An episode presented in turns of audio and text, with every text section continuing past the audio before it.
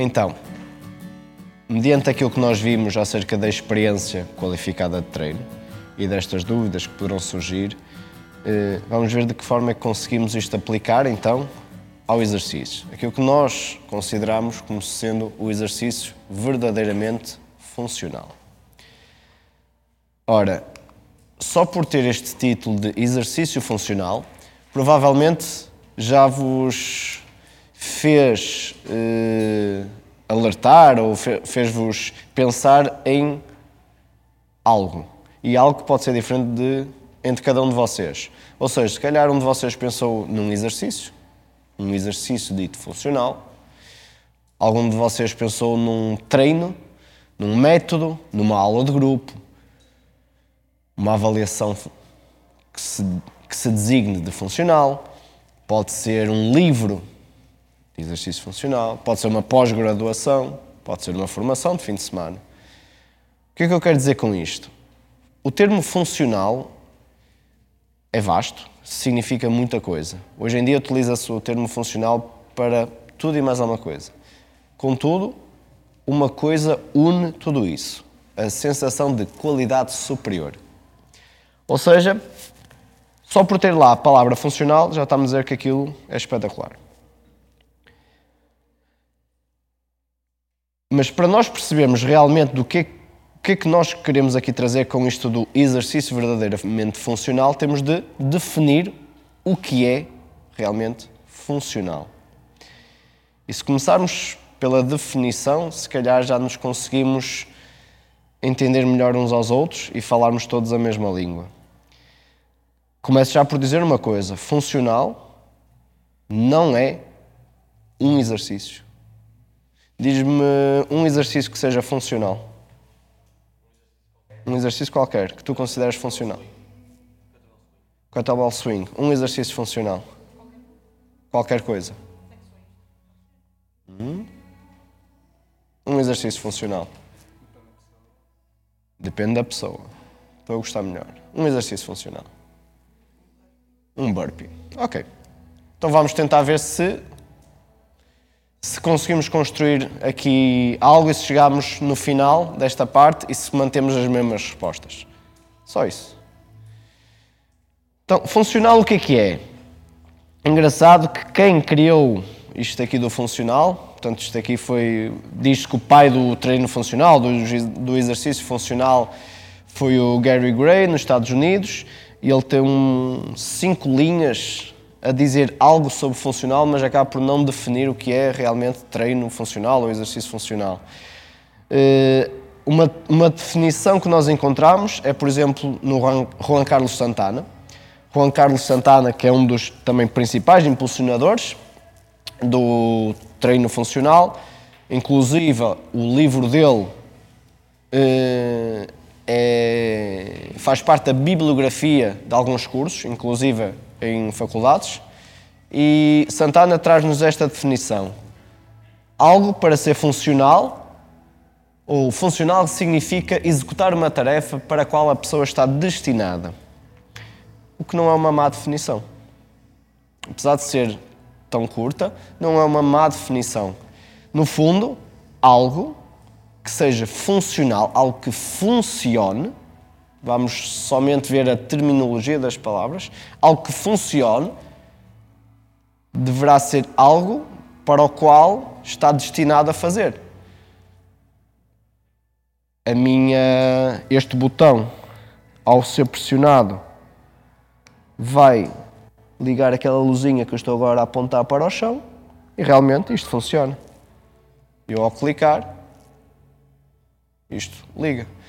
O, o meu joelho foi feito para fazer flexão e extensão.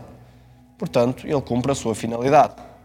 Um exercício que cumpra com isto, que me ajuda a melhorar a flexão e extensão do meu joelho, poderemos dizer que seja um exercício funcional.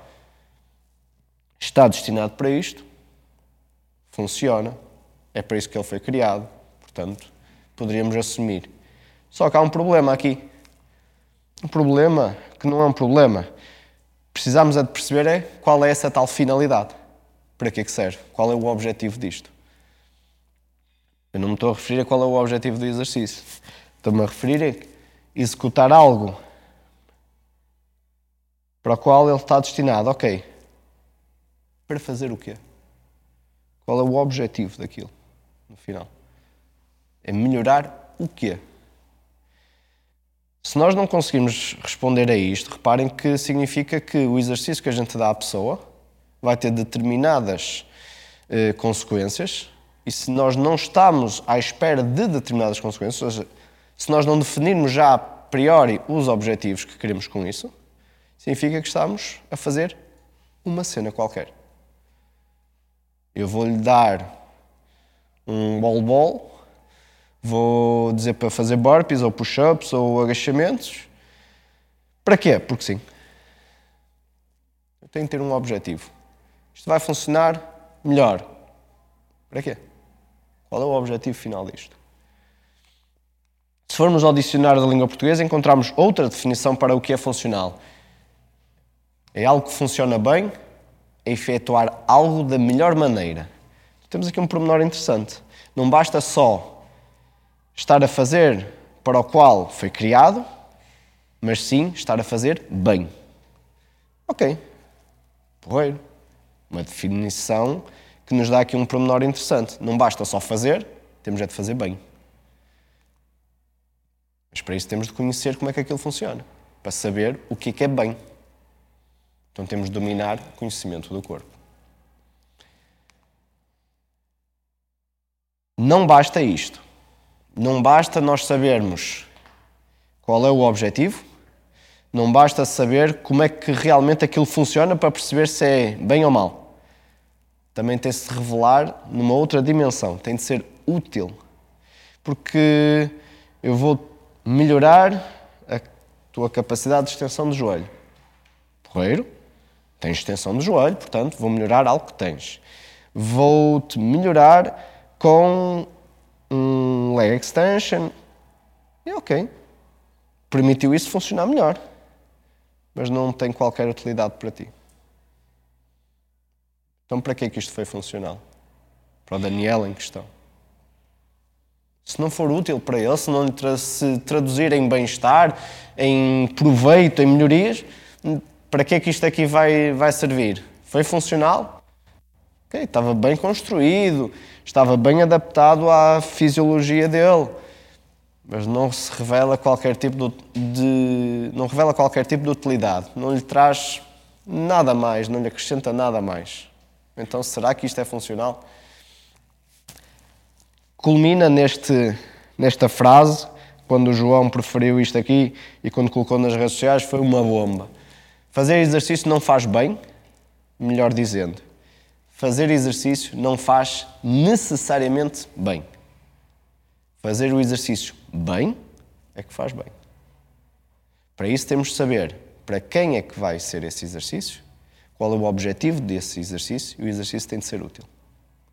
Tem de servir para alguma coisa, tem de melhorar o estado dessa pessoa. Porque senão, mais uma vez, qual era a diferença? Se só fazer exercício fizesse bem, qual era a diferença entre a pessoa pagar para treinar convosco ou ir ver uns vídeos ao YouTube, comprar o ACSM Guideline, comprar o livro Treino Funcional do Santana e seguir aquilo. Porque é que a pessoa vai ter de pagar por vocês? Vocês vão ser capazes de tomar as melhores decisões neste processo. Vão perceber melhor como é o corpo dessa pessoa, vão perceber quais, qual é a sua disponibilidade, vão conseguir, a partir daí, determinar necessidades, determinar objetivos, construir exercícios, monitorizá-los, progredir, revelando-se como sendo um exercício útil para ela. Podemos dizer que funcional não é um exercício. Os exercícios que vocês me disseram aqui não poderemos, só por eles, considerá-los de funcionais ou não. Não podemos fazer isso. Vou colocar isto de outra forma. Ok, estamos habituados a conotar com os agachamentos, as flexões, o atirar uma bola contra a parede. Uh, estamos a, habituados a conotar isso como sendo exercícios funcionais. Porquê?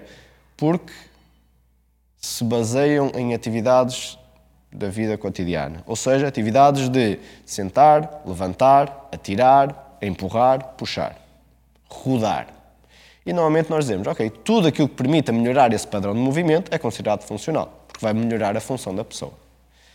Mas já vimos que se não for útil para nada, então poderá não ser funcional. Se não estiver adaptado ao corpo da pessoa, não é funcional. Se não estiver adaptado ao objetivo da pessoa, objetivo que decorre das necessidades, da sua disponibilidade, também não é funcional. Agora coloquemos assim: um leg extension é funcional? Depende do contexto, depende do objetivo, depende para quem é. Se a pessoa tiver necessidade de melhorar a contratilidade dos extensores de joelho e o montar o leg extension de forma a ficar com uma magnitude de esforço, com uma dose, com uma, um perfil de desafio para aquela pessoa que seja realmente adequado àquela pessoa, que seja adequado à sua disponibilidade, às suas necessidades fizer eh, essa pessoa realmente melhorar, provocando-lhe bem-estar. Tinha dores no joelho, de repente deixou de ter. É foi ou não foi funcional? Ou as adaptações foi de outra cena qualquer? Não, não, as adaptações não é do leg extension. Estiveste lá, mas foi outra cena qualquer. Um voodoo qualquer que foi feito. Não. Então não é um exercício. Não se pode abrir um manual e dizer isto é funcional ou não. É um contexto. Um contexto entre quê? Três fatores. O exercício tem de estar lá, obviamente. Mas depende disto. Do indivíduo, nomeadamente daquilo que ele tem e daquilo que ele não tem. O que está indisponível, temos de tentar tornar disponível. O Afonso ainda agora demonstrou-me que não tinha muita amplitude de rotação à direita, na coluna. Ok, vamos tentar aumentar essa amplitude, porque de facto para a esquerda ele possui. Então eu posso imaginar que para a esquerda ele possui, para a direita não. Então, se calhar, posso partir deste pressuposto, poderei aqui tentar procurar que ele fique com a amplitude da rotação da coluna à direita igual à da esquerda. Seremos assim tão diferentes de um lado para o outro? E se eu não conseguir atingir esse objetivo de ficar igual? Se calhar há algo ali que faz com que não dê para ficar igual. Algum batente ósseo, algum bico papagaio, alguma tensão nos discos que não, ao rodar para a direita tensiona um pouquinho mais cedo. Ok, algo poderá estar a limitar e é assim e não há nada a fazer. Ok, mas posso tentar melhorar. O Afonso também demonstrou uma falta de força em manter a posição na rotação da coluna direita. Ok, e se eu melhorar essa contratilidade? Então o que estava indisponível, tornei disponível. Noutra região do corpo, na extensão do joelho, o Afonso é uma máquina, está completamente disponível. Então eu vou otimizar. Com isto, avaliando como é que ele está, eu vou conseguir determinar necessidades, ok, tem uma necessidade de aumentar a amplitude, tem uma necessidade de conseguir manter esta posição, tem uma necessidade de otimizar aquilo que já tem, sendo que aquilo que já tem antes é sólido, está bom. Vou determinar então objetivos.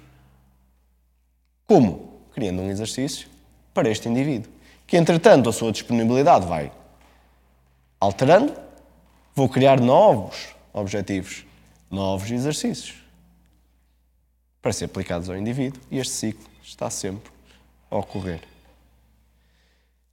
O exercício não é nada sem os outros dois fatores. Portanto, isto é o que é. Não podemos abrir um livro e um livro ter lá as respostas. Fazes isto porque sim. Infelizmente é isso que nós temos. E normalmente é isso que, que se procura dar. Uh, que se procura fazer entender que só com isto já tens uma ferramenta fantástica, sem variações de burpees. E se o nosso cliente não se adequar a nenhuma variação de burpees. Desafios. Abrem no YouTube, quando quiserem, variações de burpees. E aparece lá 25 variações de burpees, 100 variações de burpees, 50 variações de burpees. Vejam quantas variações de burpees existem em que a pessoa não mete as mãos assim. A fazer 90 graus. Quantas variações dessas aí de burpees, por acaso, a pessoa tem algo na mão com o objetivo de solucionar o facto da pessoa não conseguir ter 90 graus de flexão. Um belo um desafio. Sabem quando é que tem? Quando tem halteres. E sabem para que, é que estão lá os halteres? Não é o objetivo do pulsar direito. Na pessoa anatómica. O objetivo é de colocar carga. O objetivo daquilo não é esta melhoria no pulso. O objetivo é colocar dose no exercício. Com o objetivo de melhorar uma condicionante anatómica, não tem nenhum. E se existir um cliente como eu que não consegue fazer ter os tais 90 graus? Eu não preciso de 25 variações, preciso de uma só, que se adapte a isto. E isto, solucionar com, por exemplo, umas pegas que me permitam estar com o pulso numa posição natural, para mim já seria funcional. Se eu necessitasse dos burpees para alguma coisa, e vamos assumir que sim. Porquê? Não sei, vamos assumir que sim. Mas aí já seria funcional, porque se não estivesse de acordo com isto, com esta minha limitação, com esta minha indisponibilidade, não há como. Seria um veneno. Sabem qual é a diferença entre um medicamento e um veneno? A dose. Problema. Aqui nem é a dose. Aqui é tentar dar-nos um comprimido cujo tamanho é maior do que o nosso esófago. Ou seja, a gente vai sufocar logo nele. Ou seja, uma violação logo à partida. Agora, como é que nós conseguimos criar aqui eh, algum chão para conseguirmos trabalhar? que princípios é que nós podemos utilizar para nos guiarmos para qualificar um exercício de funcional? Para além desta relação entre os três fatores, exercício, indivíduo, objetivos e necessidades, temos de ter princípios de atuação.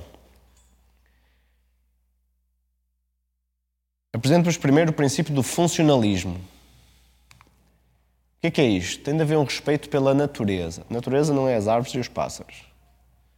Natureza, o corpo e da resistência. Aquilo que falávamos ainda há pouco, qual, como é que funciona aquele corpo? Esta articulação, determinada articulação, quantos graus de liberdade tem? Eu estou a aplicar-lhe uma resistência que contempla isso? O joelho humano, basicamente, grosso modo, só faz uma coisa: movimento no plano sagital. Portanto, flexão-extensão. Consigo produzir um movimento, um exercício para solicitar os adutores ou abdutores do meu joelho? Meu joelho faz isto, balança tipo um pêndulo para um lado e para o outro. Não? Se eu tiver com o joelho em extensão, faço um exercício para os rotadores do joelho. Em extensão, o joelho não roda.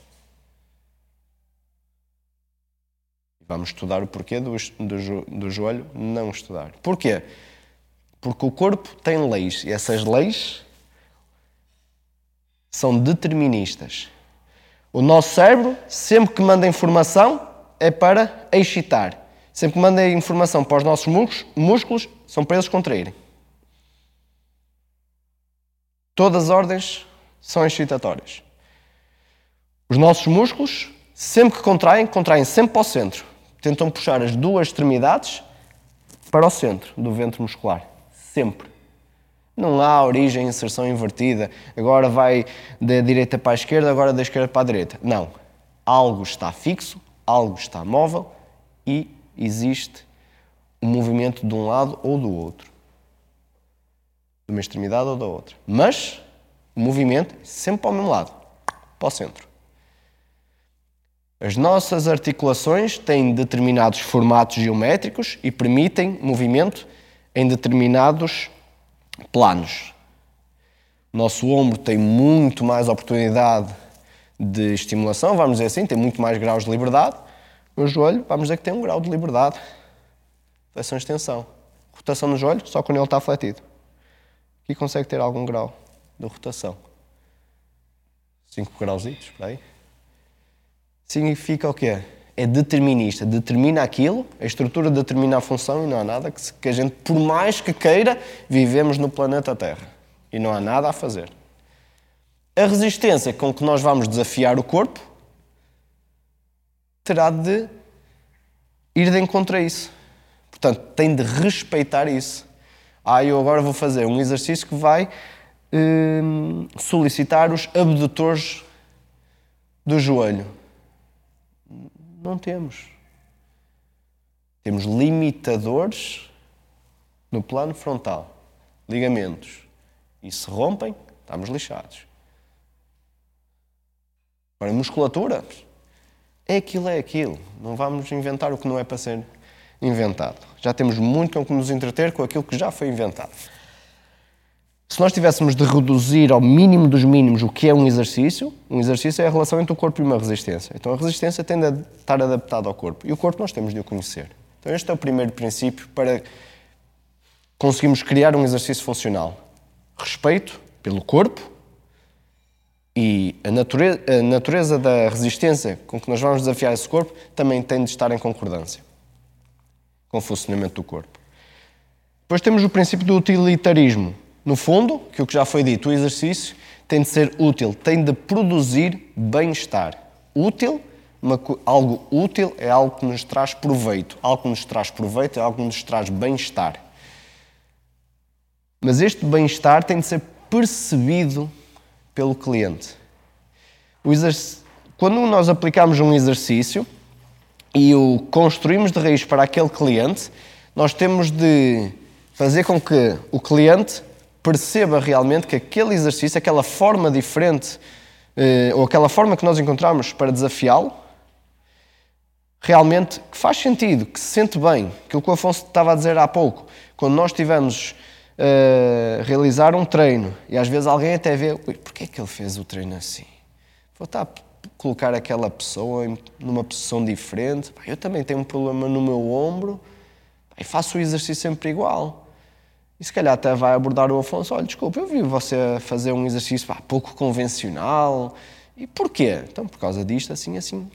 Ah, eu também tenho um problema no ombro. E se o Afonso lhe criar um exercício que realmente respeita a natureza daquele corpo, se calhar vai dizer: realmente isto aqui faz muito mais sentido, sinto muito mais confortável este bem-estar percebido. A pessoa vai perceber que aquilo realmente está a funcionar bem. Isto é inequívoco, a pessoa percebe que aquilo está a funcionar bem. Mas este bem-estar percebido não pode ficar-se por aqui, pela pessoa achar que está a fazer bem naquele momento. Tem de ir um pouco mais longe. Entramos no princípio seguinte, o princípio do consequencialismo. Isto tem de se traduzir mais lá à frente, a longo prazo, em benefícios fisiológicos, tem de ser palpável também. Ou seja, não é só a pessoa se sentir bem, porque a sensação da pessoa é algo para contabilizar no treino, sim, mas não chega. Se eu alongar, vou ter uma sensação de bem-estar. As pessoas alongam porque se sentem bem-estar. Ah, estava tão preso, olha, espreguicei-me, fui ali à parede, alonguei o meu peitoral, estou muito melhor. Até me sinto assim, Sinto-me outro. Fantástico. Vamos estudar isto. O que é que muitas das vezes acontece com o alongamento? Uma desinibição de, de umas estruturas que nós temos no nosso ventre muscular, que são os fusos neuromusculares. Ao desinibi-los, aquilo que eles vão fazer é a passagem de informação que eles informam ao cérebro, essa passagem de informação estará diminuída. Logo, se estará diminuída a passagem de informação, significa que, havendo alguma coisa que seja preciso relatar, eles estão caladinhos, eles não estão a informar ou não estão a informar como deveria de ser. Se eles estavam a informar, olha, isto aqui algo não está bem, está-me a doer, e eu calei-os, o problema já não está lá? Está lá. E eu é que o escalei. É quando vocês recebem uma chamada que vocês sabem que é da Mel, da Nós, ou uma chatice qualquer de chamada e vocês não querem atender e vocês carregam no botão, a chamada continua lá, mas está em silêncio. Hum, mas a chamada continua lá. Continuam-vos a tentar, mas vocês só o calaram. Okay? O problema não, não, não deixou de acontecer. Vocês não atenderam a dizer assim, pá, vamos resolver isto. Não, vocês limitaram-se a ignorar. E é isso que acontece. A sensação do cliente é, para, é chamada para o exercício? Sim. Mas vamos nos basear só nela? Não. A longo prazo, aquilo que nós queremos são os benefícios fisiológicos. Portanto, a pessoa diz, ah, eu até me sinto bem. Ok, e a longo prazo isto está-se a traduzir em quê? Em osteoartrose. Então, se calhar, eu estou-lhe a aplicar um veneno biomecânico. Se calhar, estou-lhe a colocar um, um, exercício que não é o melhor para ela. Ela até se pode sentir bem. A pessoa até se pode sentir bem. Mas, a longo prazo, está a deteriorar as suas capacidades. Não é isso que eu quero. Quero que ela se sinta bem e que melhore a longo prazo as suas capacidades, o seu estado. No fundo, é este último princípio, o princípio do finalismo.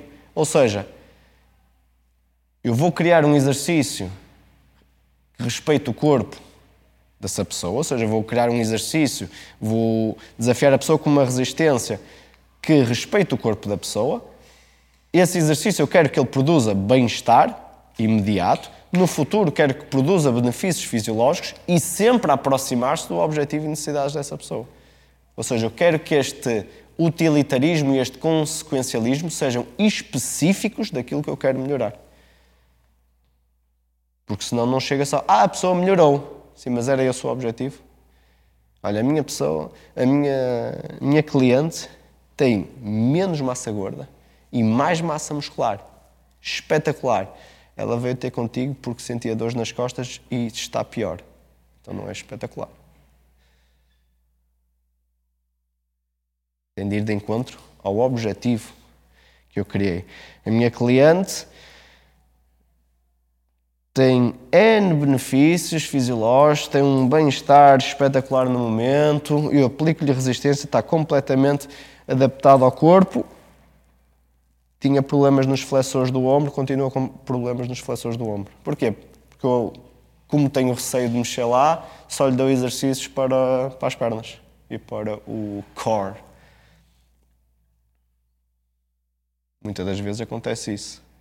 Em caso de receio da atuação, a pessoa foge. Depois ouvimos aqueles feedbacks de estou desconfortável a fazer este exercício. Faça devagarinho. Faça devagar. Então, aumentar o tempo sob tensão não é aumentar a intensidade do exercício. Ah, dói-lhe os braços, dói-lhe os ombros a fazer esse exercício. Então vamos fazer agachamento. Qual é vez? Foi isto. É uma demissão de atuar perante o problema. Não significa que seja mau. Mais vale uma pessoa que se demita de procurar melhorar algo porque percebe as suas limitações do que tentar e fazer a geneira. Por exemplo, o feedback do faça devagarinho. Muitas das vezes os feedbacks que nós temos é o faça devagarinho ou utiliza aqueles halteres mais leves. Sim. Pode ser um problema de velocidade? Pode. Sim. Pode ser um problema da magnitude da carga? Pode. Muitas das vezes tem a ver com a relação entre a resistência e o corpo. Nomeadamente, qual a posição do corpo perante a resistência ou a posição da resistência perante o corpo. Ou seja, esta relação entre eles, do que propriamente o fazer mais rápido ou devagar ou fazer com mais ou menos carga. É aquela questão de Ainda agora, o Tosé estava a fazer o press ombros aqui, não tem 180 graus de flexão no ombro, mas eu meto-lhe num banco a 90 graus, começa a arquear na, na lombar, começa a fazer a extensão da coluna. Ora, o problema não é quanto tempo é que ele está a fazer o exercício, nem a carga que ele vai utilizar. O exercício está mal montado de raiz. Então, eu tenho é de montar bem, tenho de gerir melhor esta relação entre o corpo e a resistência. Entendam estes princípios não como do mais importante para o menos importante ou por ordem sequencial, eles estão todos ligados. respeitando as leis do corpo e da resistência, vou, vou construir exercícios que promovem bem-estar no momento e, no futuro, benefícios fisiológicos que queremos nós que se aproximem do objetivo e necessidades desta pessoa, que por sua vez só são atingidos se nós tivermos uma boa relação entre o corpo e a resistência. Portanto, tudo isto estão ligados e, mediante estes princípios, aqui sim, conseguiremos de facto construir exercícios funcionais, verdadeiramente funcionais para a pessoa.